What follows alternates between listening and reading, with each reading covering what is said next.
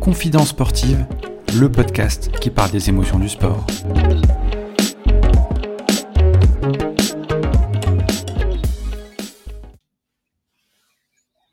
L'apnée comme évasion. L'eau est son élément, y rester et battre des records l'inspire et le motive. Cette discipline méconnue a été rendue populaire il y a plus de 30 ans par le Grand Bleu et Luc Besson.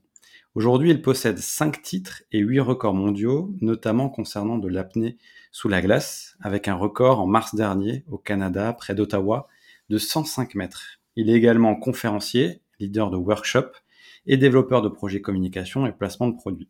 J'ai nommé Arthur Guérin Bouhéry. Comment ça va Arthur? Ça va, merci, salut. Content de t'avoir dans le podcast. Euh, c'est un podcast qui parle des émotions euh, dans le sport et on va un peu retracer euh, ta vie et aussi euh, ton parcours euh, de sportif. Alors, pour commencer, quels sont tes tout premiers souvenirs de sport étant enfant? Mes tout premiers souvenirs de sport gamin, bah, je dirais que ça remonte à mes, mes parties de foot, hein, petit. Hein. Mes parties de foot avec les copains, euh, ouais, très jeune, hein, à l'âge, ouais, au primaire, quoi. au primaire déjà, c'est les premiers souvenirs que j'ai de, sport, c'est les, parties de foot dans ma cour de récré euh, avec les potes. Euh, c'était des, trucs assez euh, assez endiablés quoi. Ça c'est vraiment mes premiers souvenirs, c'est foot et basket aussi assez vite. déjà basket à l'âge, j'ai commencé le basket à l'âge de, de 9, 10 ans, je dirais, 10 ans, ouais. À 10 ans, j'ai commencé à, m'intéresser aussi au basket. Il n'y avait pas que le foot, foot basket. Dans une interview accordée au magazine Moselle Sport, tu as dit avoir été un enfant un peu à part, notamment ébahi par le Grand Bleu. Est-ce que euh, c'est l'évasion qui, qui, te plaisait quand tu étais enfant? Alors l'apnée, euh, c'est venu beaucoup plus tard après. Hein. C'est venu euh, à l'âge de 26 ans. de l'eau a coulé sous les ponts entre, le, entre les parties de foot de la cour de récré et, et l'apnée. Hein. C'est venu, venu, après. Entre les deux, il y a eu d'autres sports. Je suis intéressé à la suis mis à nager aussi à une époque. Euh, voilà, j'ai fait pas mal de, je sais pas, je fais du badminton. Euh, enfin voilà, je, je, toujours un peu, euh, j'ai toujours été assez sportif, mais l'apnée de manière sérieuse est venue, ouais, beaucoup, beaucoup, plus tard. Et pour répondre à ta question, ouais, bah le, le, le Grand Bleu, c'est un film qui, oui, qui m'a beaucoup marqué, effectivement, euh, que j'ai vu à l'âge de 10-12 ans, quoi, voilà, pour la première fois. Euh, et c'est vrai que je me, il y avait un, un état d'esprit euh, qui, que je retrouvais dans le film, euh, qui, euh, oui, qui me, qui me ressemblait un petit peu. C'est-à-dire, moi, si tu veux, j'ai eu un, j'ai eu un passé, enfin, j'ai eu une enfance un peu atypique, on va dire. Après, tout le monde, a, tout le monde est à sa propre, sa propre destinée, je dirais. Mais j'ai, chacun a son parcours de vie qui lui est propre, mais tu vois, disons que j'ai, moi j'ai perdu ma mère super jeune, hein, à l'âge de, 8 ans. Euh, donc euh, après on a beaucoup bougé, pas mal de déménagements, euh, peu de repères géographiques, peu de repères sociaux aussi, parce que du coup j'avais pas vraiment de potes. Donc j'ai appris à me, à me construire pas mal tout seul. ça m'a ça m'a appris à me, à me défendre, ça m'a appris à m'adapter aussi, ça m'a appris à, à prendre du recul, euh, voilà. Et donc euh, assez jeune, si tu veux, j'avais ce, j'ai appris un petit peu tout ça par la force des choses, hein, malgré moi d'ailleurs, hein, parce que moi j'avais qu'une envie, c'était de, c'était de pas quitter mes potes, de rester là où j'étais et de, et de, voilà quoi, et de ressembler à tout le monde et d'être un enfant euh, comme tous les autres. Et puis, euh, et puis voilà, donc malgré moi, j'avais ce, j'ai eu ce parcours euh, d'enfance assez, euh, ouais, assez, assez mouvementé. Et, et, en fait, si tu veux, euh, je trouvais qu'il y avait une dimension dans le Grand Bleu qui me qui était intéressante parce que on était, c'est un film assez assez poétique en fait et et, et ce personnage de Mayol qui est incarné par Jean-Marc Barr en fait est assez assez atypique lui aussi, en fin de compte, euh, assez atypique, assez euh, assez en décalage avec euh, la réalité qui l'entoure. Et et je j'avais l'impression de comprendre un peu ce personnage. Voilà. Et, euh, donc c'est vrai que voilà, en ça, ça m'a marqué. Alors après, ça m'a aussi marqué parce que c'est un excellent Besson, mais que moi j'étais gamin, j'étais fan de Besson, donc euh, voilà, le Besson des belles années, voilà, donc euh, le Besson du début, hein, pour moi c'était voilà. Bon, Besson c'est particulier, soit on, a, soit on adore, soit on déteste. Moi je fais partie des gens qui adorent. Et, euh, et c'est vrai que voilà, en plus d'être un bon Besson, il y avait cette dimension voilà euh, assez poétique, assez euh, qui me voilà, qui me qui me parlait moi et qui, qui, qui m'a marqué. Donc ça voilà, ça c'est resté c'est resté un petit peu ancré en moi euh, pas mal de temps euh, jusqu'au jour où j'ai commencé moi à essayer de descendre en vacances euh, tu vois essayer de descendre un peu dans la mer voir ce que ça faisait de, de descendre parce qu'il y avait vraiment ce côté sport sport un peu thérapie qui me plaisait et qui m'attirait quoi sport sport zen travail sur soi évasion introspection quoi voilà. il y avait ce côté là qui me qui m'attirait et c'est euh, pour ça que j'ai commencé à essayer de descendre j'avais soit 16, 17 ans, 18 ans, tu vois, en vacances, j'essayais de descendre en mer, voir un petit peu ce que ça faisait. Et, là, c'est comme ça que j'ai commencé, voilà, à m'essayer un petit peu la, la discipline tout seul euh, en vacances. Et après, euh, beaucoup plus tard, euh, beaucoup plus tard, après mes études parisiennes, j'ai, j'ai, je me suis intéressé beaucoup plus sérieusement, voilà, à ce sport et je, je me suis renseigner pour savoir s'il était possible d'en faire en, club en fait. C'est là que je me suis rendu compte voilà qu'il y avait des clubs partout quoi. C'était un sport qui était en train d'exploser et qu'il y avait euh, j'étais pas le seul imbécile à vouloir essayer d'en faire en club. Au contraire, c'est devenu un, sport tendance quoi, un sport à la mode. Alors tu l'as dit, il y a un sport qui évolue. Il y a différents types d'apnée. Il y a vertical, horizontal, indoor, outdoor, statique, mobile. Est-ce que, euh, de manière très simple, tu peux nous expliquer les différences et est-ce que toi, euh, tu les as toutes pratiquées? Oui, oui, bien sûr. Bah, il faut, il faut. Alors oui, oui, je pratique toutes les formes d'apnée. Euh, voilà, c'est après. Ce que moi je préfère faire, évidemment, c'est me, retrouver en mer, descendre dans, grand bleu. C'est ce qui est le plus sympathique, quand même. Hein, il faut l'admettre. après, voilà, donc il y a deux grosses catégories. Hein, c'est soit indoor, donc bassin, soit en, outdoor, effectivement, donc en mer, en, milieu naturel, là on descend le long d'un câble, c'est plutôt de la profondeur. En bassin, ça va être plutôt de la distance à l'horizontale, euh, ce qu'on appelle l'apnée dynamique, plutôt évidemment. Et la profondeur, ça va être euh, en mer, ça va être la profondeur, donc la verticalité. Donc il y a une grosse différence entre l'apnée dynamique et l'apnée et l'apnée profonde. Ces deux sports d'ailleurs euh, difficilement comparables. Il y en a un en mer qui est beaucoup plus axé sur l'aspect récréatif, l'aspect bien-être, l'aspect justement introspectif, l'aspect euh, l'aspect euh, relâchement, euh, l'aspect gestion du risque aussi un petit peu. voilà. Et il y a un autre sport qui est donc l'apnée dynamique en piscine, qui est fait beaucoup plus un sport axé sur la technique de nage, enchaîner les séries, la résistance mentale face à l'envie de respirer, euh, euh, le dépassement de soi dans un exercice très très difficile qui est l'envie de respirer. Hein. C'est-à-dire que grosso modo en mer on est beaucoup plus dans le plaisir quand même, euh, et en piscine on est beaucoup plus dans le, dans le travail mental face au face à l'envie de respirer. Voilà, ça c'est vraiment une grosse différence entre les deux. Parce qu'en réalité, euh, en mer, on n'a pas tant envie de respirer que ça. Et en fait, en, en, piscine, en bassin, on prend pas tant de risques que ça. Donc chaque euh, voilà, chaque discipline a ses, ses impacts, ses, ses, facilités, ses difficultés, je dirais. Et c'est vrai que c'est deux sports assez assez différents. Alors moi, si je pratique toutes les formes d'apnée, ce que je préfère faire, évidemment, d'un point de vue euh, récréatif, plaisir, c'est effectivement être en mer, hein, descendre descendre le long du câble, c'est ce qui est le plus c'est ce qui est le plus grisant, c'est ce qui est plus, euh, plus addictif même, je dirais. Euh, et par contre, là où moi j'ai cartonné, là où j'ai eu des records, c'est surtout en distance. Voilà, c'est là où c'est là où j'ai fait des records du monde et où j'ai eu des, titres. Et donc récemment, effectivement, j'ai fait des, des records d'apnée dynamique, euh, d'apnée horizontale. Hein. On dit apnée dynamique, c'est apnée à l'horizontale. En fait, c'est distance à l'horizontale. Donc, récemment, j'ai fait des, des, des records d'apnée dynamique en lac gelé, sous la glace, en allant chercher la plus longue distance comme ça, nager à l'horizontale sous la glace.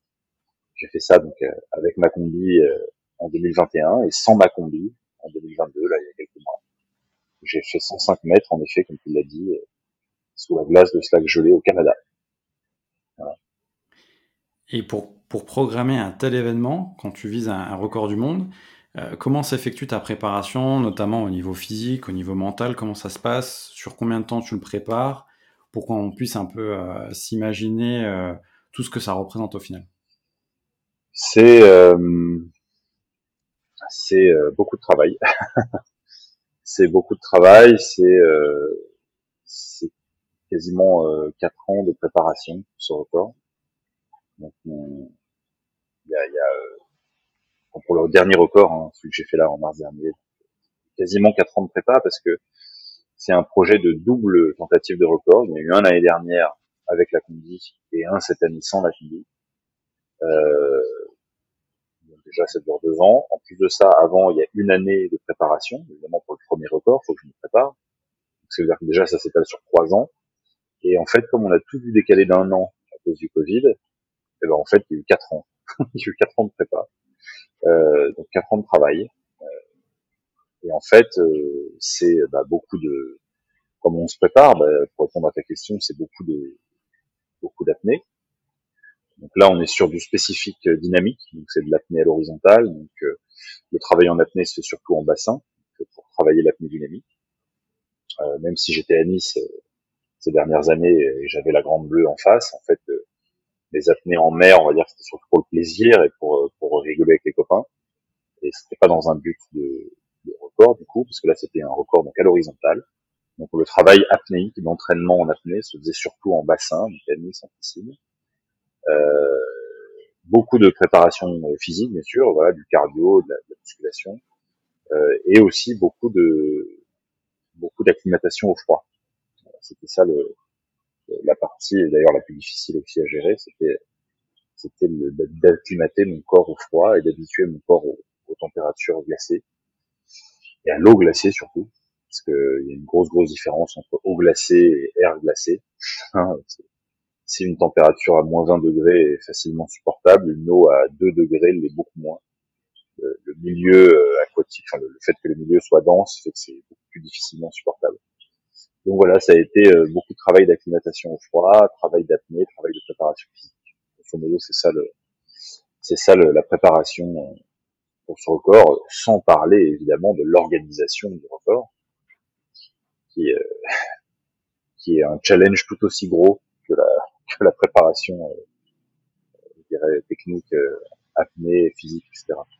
Il y a l'aspect aussi organisationnel qui est un challenge ouais, sans, qui était sans précédent pour moi dans ma carrière de ministère. Alors, comme tu dis, on est sur euh, une organisation euh, qui est aussi euh, très très poussée, on est sur des conditions extrêmes. Tu l'as dit, la température de l'eau, la sécurité, la distance. J'ai vu pas mal de, de, vidéos par rapport à, ce record-là, c'est très très esthétique. la vidéo, on voit comment tu, tu évolues dans l'eau, c'est très très joli. Est-ce que tu peux nous décrire, pour les gens qui écoutent du coup le podcast, comment ça se passe, sachant que euh, il y a un fil, il y a des systèmes de sécurité, tu as une équipe, c'est pas quelque chose qui se fait du jour au lendemain. Oui, oui, c'est pas quelque chose qui se fait du jour au lendemain. C'est pour ça que je disais que le, ouais, ouais, la préparation, l'organisation a été a été très challengeante aussi, en plus de la préparation pour moi pour le record. C'est que voilà, il y a, y, a, y a une équipe euh, quasiment 50 personnes à accompagner là-dessus. Euh, c'est c'est euh, c'est à plein de niveaux c'est c'est très challengeant déjà euh, le niveau logistique, l'organisation logistique du record qui s'est fait en Finlande l'année dernière, au Canada cette année. C'est-à-dire trouver le lieu, euh, trouver une équipe sur place, trouver un lac qui soit assez clair, trouver un lac où la glace dure assez dans l'hiver pour en avoir assez en mars, trouver euh, le bon moment pour faire ça aussi au niveau de l'actualité, pas faire ça pendant les JO, pas faire ça pendant les élections, euh, démarcher les médias évidemment pour avoir une, couverture médiatique par rapport à ça, euh, démarcher les partenaires, qui veulent nous accompagner sur le projet, monter les dossiers, vendre le projet, se vendre soi-même aussi évidemment, monter tout un, toute une équipe d'accompagnement pour mes entraînements à Nice, pour mes entraînements à Paris, donc avec une équipe différente, pour mes entraînements en Savoie, donc avec une équipe encore différente, pour mon, mes entraînements en Finlande sur place, pour mes entraînements au Canada sur place aussi cette année. Tout ça, c'est des équipes différentes. Euh, organiser l'homologation du record avec la, la Fédération internationale d'apnée, la CMAS, faire venir un juge, euh, s'occuper de toute l'assistance médicale avec les infirmiers urgentistes qui vont être sur la glace le jour J, un plan d'évacuation avec une unité mobile d'urgence, euh, faire venir tout ce petit monde sur place, euh, assurer un suivi médical en France pendant ma préparation pour essayer de comprendre euh, quels sont les risques, comment on peut essayer de les prévenir, euh, etc. Parce que c'est totalement expérimental au niveau médical hein, ce que je fais là. Comprendre, voilà. Après, euh, m'entourer aussi d'une équipe, d'une attachée de presse, d'une chef d'expédition, hein, Chloé Dalby, qui était ma chef d'expédition sur le projet. Euh, évidemment aussi bah, tout ce qui est kiné ostéo, euh, le coaching apnée bien sûr pour pouvoir euh, m'entraîner en apnée. Euh, voilà, quoi d'autre euh, bah, Ah oui, bah, bien sûr, le, la couverture euh, documentaire euh, du projet, donc trouver trouver une boîte de prod pour couvrir le projet au niveau documentaire, organiser la production du documentaire avec cette boîte de prod, trouver des partenaires qui veulent bien financer ce documentaire, euh, et puis déplacer tout ce petit monde, hein, qui est une équipe du coup, euh, voilà, je te dis, de, au moins d'une trentaine de personnes en France à déplacer. Après, il y a au moins une vingtaine de personnes sur place à chaque fois, donc ça fait à peu près 50. Voilà, déplacer tout ce petit monde, organiser la logistique de déplacement, les billets d'avion, les hôtels, euh, la, la, la bouffe, euh, nourriture pour tout le monde, euh, voilà, les, les, locations véhicules, enfin bon, inclure les partenaires là-dedans, documenter tout ça, coordonner tout ça, c'est c'est un, un c'est un, un, taf incroyable. On se rend pas compte en fait de la de l'ampleur de, de, ce genre de truc. Tout ça pour 2 euh, minutes 30 d'exploit sous la glace.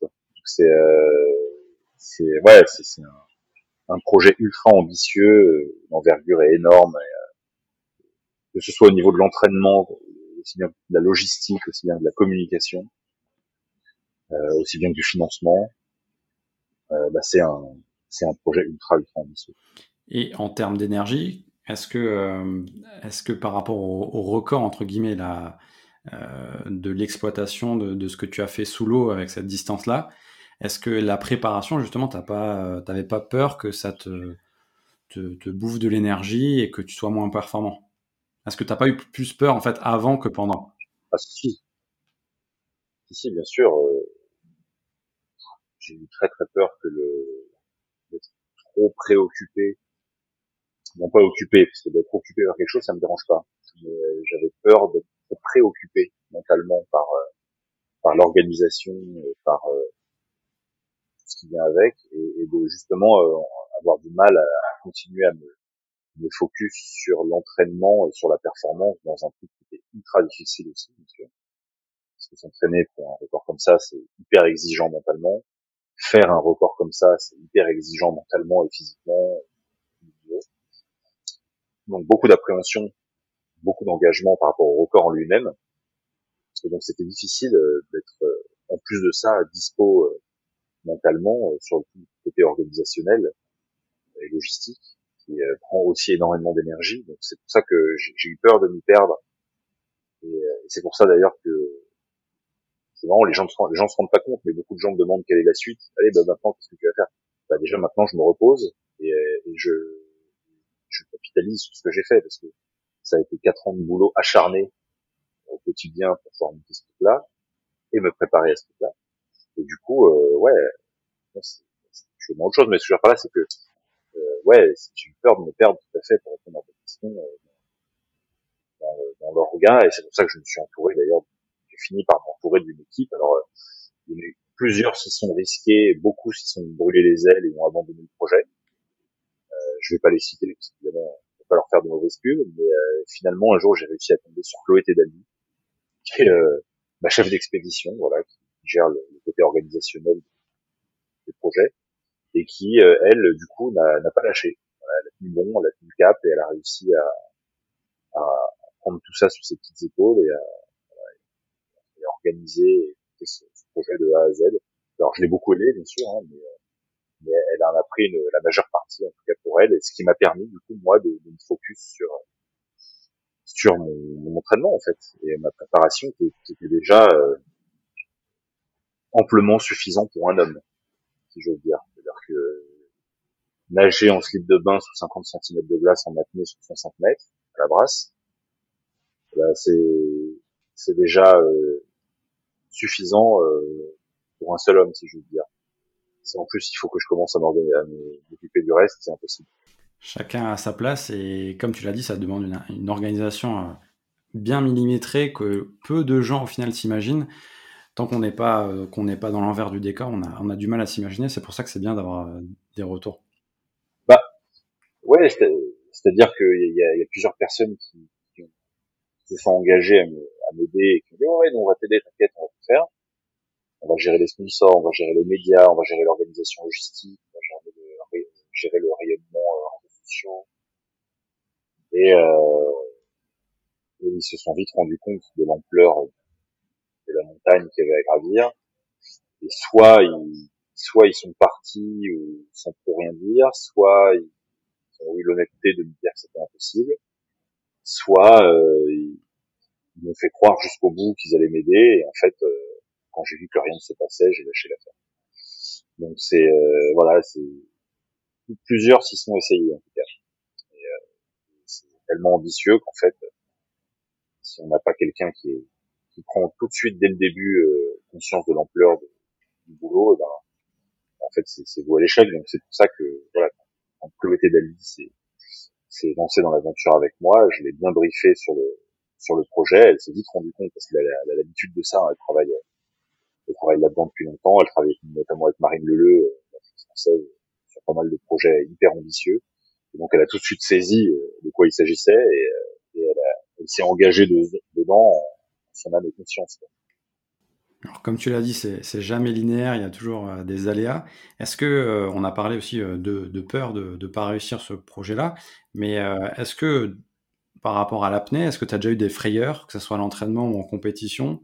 Et comment tu, tu gères cette peur-là pour la transformer euh, en courage? Parce que tu étais intervenu au TEDx à Metz euh, au mois de mai et tu étais intervenu justement sur, euh, sur la partie du courage. Oui, j'ai eu peur, j'ai eu peur de m'engager sur ces records.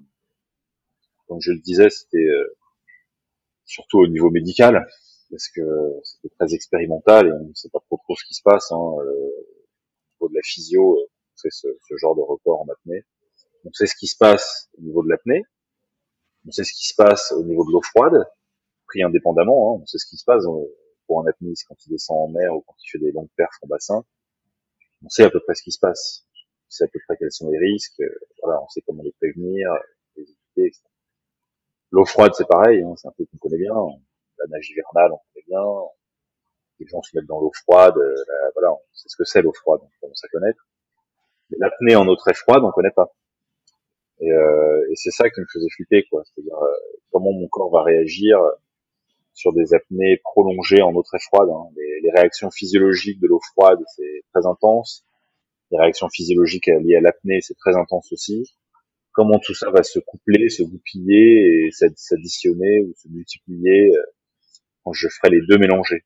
Et c'était ça qui me, qui me faisait flipper en fait. Donc on a, on a commencé à essayer de, de comprendre un peu le phénomène avec euh, avec une équipe médicale. Je me suis fait entourer d'un cardiologue, François Raoult, docteur François Raoult, qui, qui est cardiologue à l'INSEP à Paris, euh, qui m'a accompagné sur ce projet pendant deux ans. On a, travaillé ensemble, et il a essayé de comprendre un peu euh, comment mon corps réagissait quand je faisais ce genre de, de, choses. Alors on a, grâce à la Maison du Hand à Paris, à Créteil, qui a, qui a mis ses installations à notre disposition, euh, notamment son, son, bassin de balnéothérapie qui est à 8 degrés. Bah, chaque, chaque mois, on, se retrouvait euh, là-bas pour faire des, une apnée statique dans, dans, ce bassin à 8 degrés. Euh, alors on a, on a compris certains trucs, mais on peut pas tirer de conclusion, tu vois, sur sur une seule euh, étude, c'est impossible. Donc, pour commencer à comprendre quelque chose, il faut que tu euh, il faut que euh, un demi-million de, de, joueurs qui se soient fait les ligaments croisés au foot, tu vois. Et là, tu commences à attirer des statistiques, à, à faire des courbes, à voir, euh, voilà, euh, quels sont les joueurs qui sont plus prédisposés à ce type d'accident que les autres, comment ils en sont arrivés là, euh, au niveau de leur entraînement, au niveau de leur progression, pourquoi c'est arrivé, comment on peut essayer de prévenir ce genre de choses en kiné, en ostéo, en renforcement musculaire, etc. Bah là oui, tu peux commencer à tirer des, des conclusions, tu vois. Moi, on peut pas. même si euh, on a essayé de comprendre avec moi comment ce qui se passait, tu peux pas tirer de, tu peux pas faire de, de courbes d'analyse de données, de, tu peux pas dresser de statistiques en fait, parce que parce que tu manques de, tu manques de recul. Donc euh, c'était impossible, voilà, pour moi de, de, de, savoir exactement ce qui, ce qui se passait euh, avec François Roux euh, sur cette étude. Et donc on, était dans l'expérimental total et, et, malgré les choses qu'on a pu comprendre, j'étais quand même pas rassuré. En plus de ça, le bassin était à 8 degrés et non pas un degré 5 ou un degré ou moins d'un degré comme ce que j'avais au Canada. Et en plus de ça, c'était des apnées statiques de 4-5 minutes. Tu vois, c'était pas sur des euh, tentatives de record de, de, de longues distances en apnée dynamique euh, en eau très froide. Voilà, donc euh, on, en plus de ça, on n'était pas dans les vraies conditions in situ du record. Donc c'était, j'étais pas rassuré. Et, au moment effectivement où faire référence à ce que tu disais par rapport au TEDx, est-ce que j'ai j'ai exprimé dans le TEDx, c'est que si tu veux, cette, cette trouille ne m'a pas lâché jusqu'au jour J en fait. Et, euh, et, euh, et, donc en fait, au moment de m'engager, euh, au moment de partir, bah, à un moment donné, il faut, il faut accepter le, le risque. C'est-à-dire que de toute façon, malgré, malgré, tout ce que j'ai mis en place pour pour minimiser les risques, c'est-à-dire bah, cet accompagnement médical, mon entraînement, ma préparation, mon acclimatation au froid, les, euh, les observations qu'on a pu faire avec euh, le docteur Raoult, euh, le, mon entourage, la sécurité qui est mise en place, mon entraînement en apnée bien sûr. voilà, bah, malgré tout ça, qui sont, qui sont tout ça, c'est une préparation en fait qui est faite pour minimiser les risques. Bah, malgré tout, au d'un moment, tu te rends compte au moment de partir que finalement, bah, il reste quand même des risques.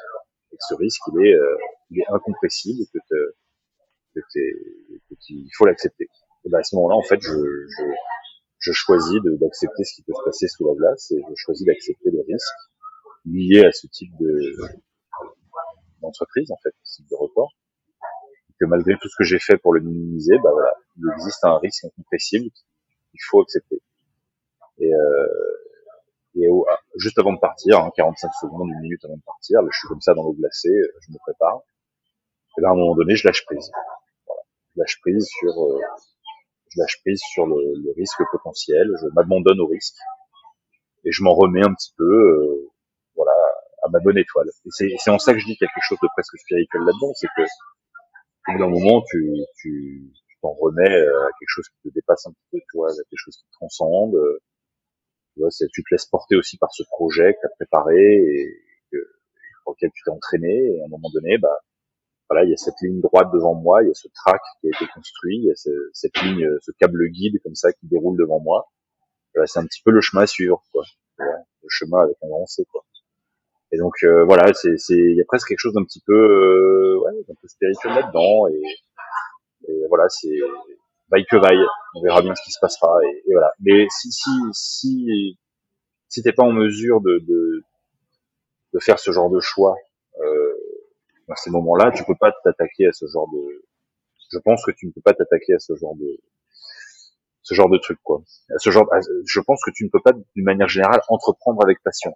Et c'est ça que je dis en fait dans, dans ma conférence en fait, c'est que c'est pas forcément, euh, si tu veux, euh, sur un record d'apnée qu'il faut comprendre cette logique-là. C'est-à-dire que c'est d'une manière générale quand on entreprend et, quand et en, en, plus quand on entreprend avec passion, c'est-à-dire quand on, on se lance dans un truc dans lequel on croit et qui, qui nous transporte, tu vois. C'est-à-dire qu'à un moment, il faut accepter, euh, faut accepter la part d'inconnu, quoi. Et ça, ça se fait, euh, c'est un entraînement, voilà, faut commencer petitement et petit à petit s'attaquer à des trucs de plus en plus ambitieux.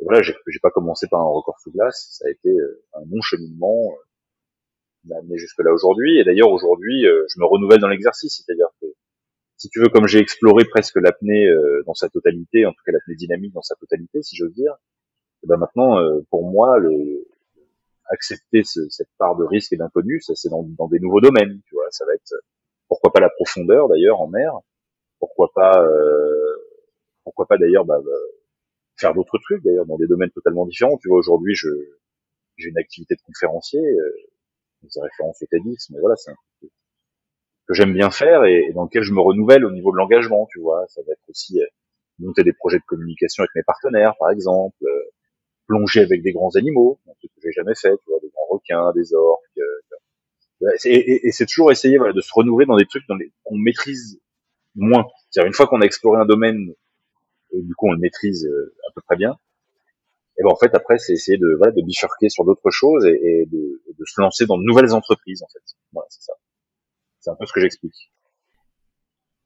Et moi, j'aimerais bien savoir, quand tu fais de l'apnée, notamment ce record-là, mais euh, de l'apnée aussi au sens euh, large à l'entraînement, à quoi tu penses euh, quand tu es sous l'eau? Parce que je sais qu'en parallèle, tu as fait des études d'ingénieur du son. Je ne sais pas si indirectement ça t'aide dans ta pratique d'avoir cette maîtrise des éléments, du son, de ta concentration. justement, dans ta tête, qu'est-ce qui se passe quand tu fais cet exercice-là? Bah, pas grand-chose en fait. Pas grand-chose, hein, contrairement à ce qu'on pourrait croire. Beaucoup de gens euh, spéculent un peu sur ce qui peut se passer dans la tête des apnéistes quand ils font des grosses performances, en disant ouais, il peut se passer des musiques dans leur tête, avoir des pensées positives, etc. Alors il y en a sûrement qui, qui, qui ont ce genre de, qui, qui, font appel à ce genre de technique. Mais je sais que beaucoup de mes collègues euh, sont comme moi, c'est-à-dire qu'il y a, euh, il se passe rien on est euh, sur le moment présent, on est focus vraiment sur l'instant présent, euh, centré sur soi, concentré au sens propre du terme, euh, sur ses sensations, focalisé à mort sur son objectif, euh, ultra conscient de tout ce qui peut se passer au niveau sensoriel, euh, et surtout, à un moment donné, se détacher complètement de la difficulté. C'est-à-dire essayer de, déconnecter le cerveau concrètement de ce qui est en train de se passer. C'est-à-dire qu'en fait, au contraire de d'essayer de penser à quelque chose, il faut essayer de pas penser. C'est-à-dire de se déconnecter complètement de la difficulté, parce que dépasser l'envie de respirer, c'est quelque chose de très difficile. Hein. L'apnée à haut niveau, euh, contrairement à l'apnée loisir d'ailleurs, et contrairement à l'apnée en mer d'ailleurs aussi, on est focalisé sur d'autres difficultés. Et ben, le, dépasser l'envie de respirer, on, qui est quelque chose de particulièrement propre à l'apnée dynamique, on va dire, eh ben c'est quelque chose de très, de très, très difficile. Et donc en fait, à ce moment-là, quand c'est quand ça survient et qu'il faut se dépasser dans ce type d'effort, la technique, je dirais, euh, enfin, me va bien en tout cas à moi et qui je sais va bien à pas mal de mes collègues, c'est justement d'essayer de se de, détacher son cerveau de de l'épreuve qu'il est en train de, vivre et de, l'exercice qu'on lui impose. Quoi. là, c'est vraiment euh, voilà, être, euh, être sur le moment présent, détaché de la difficulté, continuer coûte que coûte, se focaliser sur la technique, par exemple, c'est un bon moyen de, détacher le, les pensées, le parasite. Concentrer sur la technique, ne pas accélérer la, la cadence de nage, euh, voilà, euh, bien soigner les mouvements, euh, focaliser sur la distance, les mètres qui passent les uns après les autres. voilà, et en fait, petit à petit, c'est comme ça qu'on arrive à, à progresser dans l'apnée en compétition. Et attention, hein, je fais vraiment la, distinction entre les deux parce que 90% des licenciés euh, font de l'apnée loisir, ne font pas de compétition et donc sont dans un, une approche beaucoup plus bien-être de la discipline et qui en fait va très très bien et, et qui est très efficace déjà pour ressentir les bienfaits de ce sport. On n'est pas du tout obligé de faire de la compétition, hein. mais, euh, mais, on peut être apnéiste euh, loisir comme tout le monde quasiment. Hein il y a un monde entre la compétition et le loisir, ça c'est très important à noter. Hein. C'est-à-dire que c'est comme dans tous les sports. Hein. On, peut, on peut faire un footing le dimanche avec les copains, puis on peut se lancer sur un marathon des sables. Hein. Les deux, les deux n'ont absolument rien à voir. Bah, c'est pareil. L'apnée loisir, l'apnée en compétition, c'est deux trucs différents. Comme l'apnée en l'apnée dynamique est très différente de l'apnée en mer, pareil. Comme euh, l'apnée loisir en mer, pareil, va être très très différente de l'apnée compétition en mer, pareil. C'est, tu il faut savoir distinguer un petit peu tout ça. Et par rapport à, la discipline, l'apnée, toi, tu as, commencé euh, donc il y, a, quelques années. Est-ce que tu vois une évolution aussi du, nombre de licenciés? Tu as dit qu'il y avait une séparation, aussi une distinction qui est importante entre le loisir et la compétition. Est-ce que tu vois que ça prend de l'ampleur? Est-ce que tu te sens euh, aussi en tant qu'ambassadeur de la discipline et, que tu vois peut-être des vocations ou des, gens qui vont s'y mettre parce qu'ils ont vu euh, ce que tu étais en train de faire Oui, oui, bah c'est un sport qui marche très bien c'est un sport qui est plus, euh, bah, c'est un, un, sport qui s'est fait connaître par le Grand Bleu. Déjà, ça a marqué pas mal de générations. C'est un sport qui plane dans l'inconscient collectif français. C'est-à-dire que tout le monde connaît ce sport. Et aux États-Unis, euh, il y a quelqu'un je fais de l'apnée, il sait pas ce que c'est. En, y a quelqu'un je fais de l'apnée, il sait forcément ce que tu fais. Tout le monde connaît ce sport. Donc il y, a déjà, il y a déjà une conscience collective de ce sport. Ensuite, euh, c'est un sport qui fascine le public au-delà du fait que le public connaisse ce sport, euh, voilà, pareil, tout le monde connaît le tir à l'arc, mais il y a des gens qui n'ont rien à foutre. Et, et, et euh, j'adore le tir à l'arc. Ça pour. Le tir à l'arc, c'est magnifique comme sport. Mais ce que je veux dire par là, c'est que on a cette chance, nous, je sais pas d'ailleurs, si je sais pourquoi, mais d'ailleurs ça peut paraître injuste par rapport à d'autres sports, mais dans les sports qui sont pas trop euh, mis en avant, qui sont pas trop médiatisés, nous au moins on a cette chance que c'est un sport qui fait rêver le public. C'est-à-dire que tu parles d'apnée, tout de suite, c'est putain, raconte-moi, je veux tout savoir, comment ça marche, euh, c'est extraordinaire. Et, et, on a cette chance, voilà. Et ensuite, ensuite, en plus de ça, c'est un sport qui communique des valeurs qui sont hyper tendances en ce moment. C'est-à-dire euh, le travail sur soi, le, le, le, le, le silence, le fait d'être en communion avec l'élément, bien sûr, euh, c'est un sport esthétique, c'est beau. Euh, c'est un sport qui, euh, qui est en totale harmonie avec avec son environnement. On est, on est furtif, on est silencieux, on se soumet à l'élément aquatique, on se soumet complètement à la nature, on bloque sa ventilation. Est, on, est, vraiment dans un acte d'adaptation, de soumission presque à, à l'élément. Euh, c'est évidemment ultra éco-responsable. Euh, il suffit d'une paire de palmes et d'un masque on peut aller, euh, aller regarder les concerts. Donc il y a, y, a, y a, plein de, on peut communiquer sur plein de trucs très tendances. Et puis évidemment il y a du dépassement de soi, il y a du, y a du, euh, mindset, tu vois, il y a de la, de la force mentale. Euh, et, et, donc en fait c'est un, un sport qui, voilà, est très tendance. Et, et si tu veux, euh, tout ça mis ensemble, ça fait que c'est un sport qui est le vent en poupe. Voilà. Et si tu veux, aujourd'hui, ça explose complètement. Maintenant, il y a des clubs d'apnée partout. Euh, tous les clubs sont saturés de demandes, euh, les clubs qui avant étaient des clubs de plongée bouteille, dans les grandes villes, en, je parle pas près de la mer bien sûr, mais dans les grandes villes comme Paris ou autres, t'as as plein de clubs euh, de plongée bouteille en piscine. C'est un peu ridicule, euh, ça leur permet de passer leur niveau, ils sont contents, ils sont en bouteille. Et, et, et maintenant, euh, si tu veux, sous la pression de la demande, ils ont été obligés d'ouvrir des sections apnées dans chaque chacun de ces clubs. Et aujourd'hui, les, les, sections apnées prennent tellement d'ampleur qu'en fait, ces clubs se sont dévorés par les demandes des gens qui veulent faire de l'apnée. Et en fait, ils se rendent compte qu'en fait, il, faut, faut, que ça devienne des clubs d'apnée avec une section de bouteilles. Pas des sections de bouteilles avec des clubs d'apnée avec des sections apnées. Ils n'ont pas des clubs de bouteilles avec des sections apnées. C'est ce que je veux dire? C'est en train de se rendre devenir l'inverse. Et, euh, c'est assez marrant parce que ils sont complètement submergés par les demandes. Et aujourd'hui, tu as des clubs D'ailleurs, tu as des clubs 100% apnée qui existent. Euh, je pense à mon club, euh, mon club de cœur euh, parisien qui est Apnée Passion, un des plus grands clubs français. Je pense aussi au mon club qui m'a, le club qui m'a accueilli à Nice, qui est le Centre international de plongée en apnée, le SIPA, qui sont des clubs 100% apnée où carrément, voilà, c'est, blindé. Il y, a, il y a plus de 100 licenciés, 150 licenciés, je crois au moins SIPA, là, à Nice.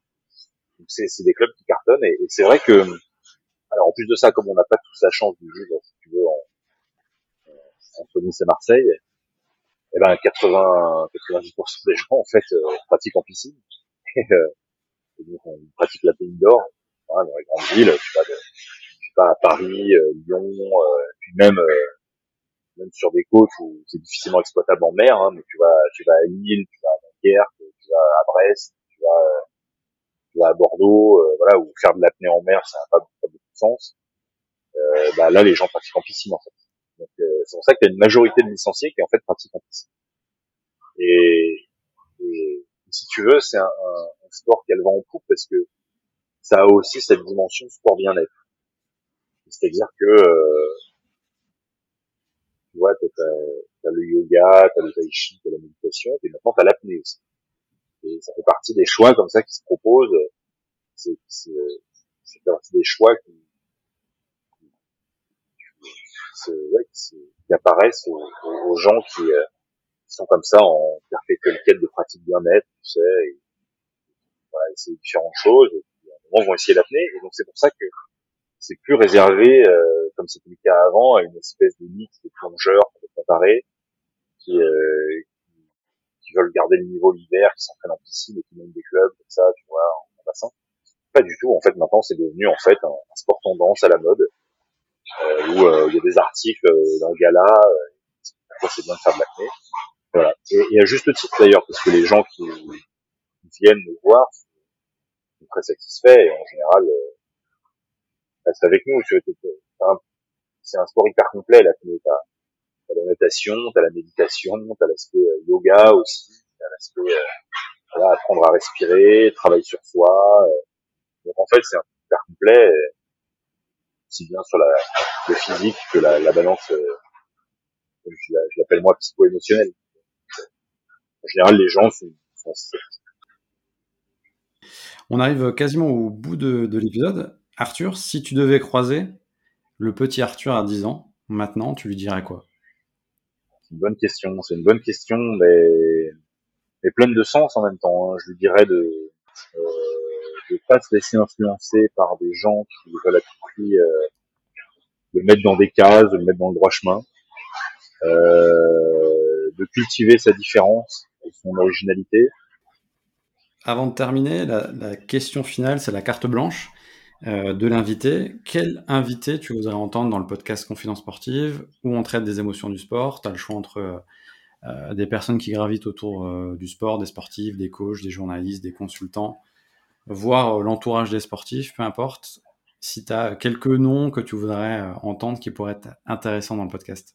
Tu vois des mecs, un mec comme Baumgartner, tu vois, par exemple, qui a sauté de sa plateforme, tu vois, lui, par exemple, ça peut être intéressant. Ouais, des, des, mecs comme ça, je dirais. Euh, des pilotes, par exemple aussi. Des pilotes, pas forcément des pilotes de F1, hein, parce que on les voit tout le temps pareil, mais des, des, pilotes de haut niveau, tu vois, des pilotes de rallye par exemple, euh, voir la, la manière qu'ils ont de gérer euh, le stress, de, justement de d'être dans le flow, on appelle ça comme ça, c'est souvent, euh, je parle de ce que je connais hein, aussi, a plein plein de sports qui sont très louables, je parlais du tir à l'arc tout à l'heure, mais par exemple le tir à l'arc au niveau mental, c'est extraordinaire. Hein. Les mecs sont assez dingues. Ça peut être intéressant de, les, de leur poser la question. Ouais, ce genre de choses. Ouais, une belle liste, une belle liste. Je te conseille euh, du coup l'épisode 24 de Confidence Sportive on avait eu Mathieu Jaminet, qui est euh, pilote automobile euh, Porsche officiel. Il est en Carrera Cup, et il a fait aussi des courses d'endurance et l'épisode est super intéressant, ça va te plaire. Très intéressant, j'irai. J'irai regarder ça, écouter ça. Super. Bah écoute, Arthur, euh, j'espère que tu as passé un bon moment. Très sympa.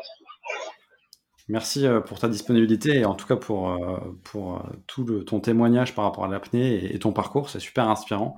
Merci Donc, on, te, on te remercie. On espère que ça a peut-être donné des vocations à, à, des gens. Voilà, si les gens veulent se rendre compte de, de ce à quoi ça ressemble, ouais, aujourd'hui, bah, évidemment, c'est sur les réseaux sociaux que ça se passe. Hein présent sur Instagram. C'est là où je mets le plus de trucs. Là où je, je parle de mes actualités, de mes projets aussi. c'est là que c'est là que ça rayonne. Parfait. Ok. Ben, pour ceux qui veulent te suivre sur Instagram, euh, allez voir. Les images sont super euh, esthétiques. C'est super beau à regarder et surtout ça. Si les gens ont des questions, d'ailleurs, ils peuvent me les poster aussi en, en message privé sur Instagram. Hein. Je, je, réponds en général aux questions. Comme la sollicitation du podcast, justement qui en est la preuve. Merci Arthur. Euh, pour, euh, Merci à toi. Confidence Sportive, euh, l'aventure continue. Il y a de nouveaux épisodes qui vont arriver cet été. Donc restez connectés et n'hésitez pas à bien sûr noter le podcast sur les différentes plateformes, que ce soit sur Apple Podcast et bien sûr Spotify, Deezer, etc. Et bien sûr le nouveau site internet de Confidence Sportive. Vous pouvez écouter tous les épisodes librement. Voilà. À très vite.